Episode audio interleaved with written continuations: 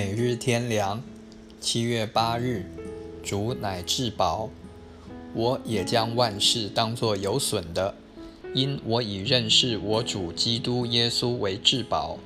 我为他已经丢弃万事，看作粪土，为要得着基督。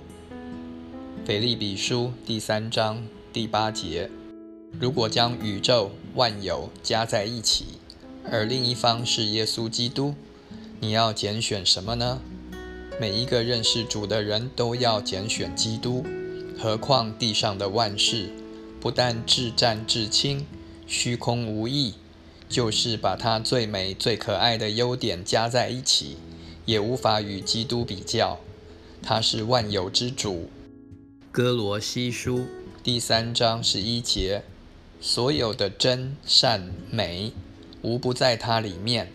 都是他的表现和赐予。万有可变，万有的主不变，一切的福乐有限，而基督无限。那一切和我们没有直接的关系，只有主与我们有关系。得着万事万物，失去主等于零；失去万事万物，得着主，则一切并未失去，乃是永远藏在它里面。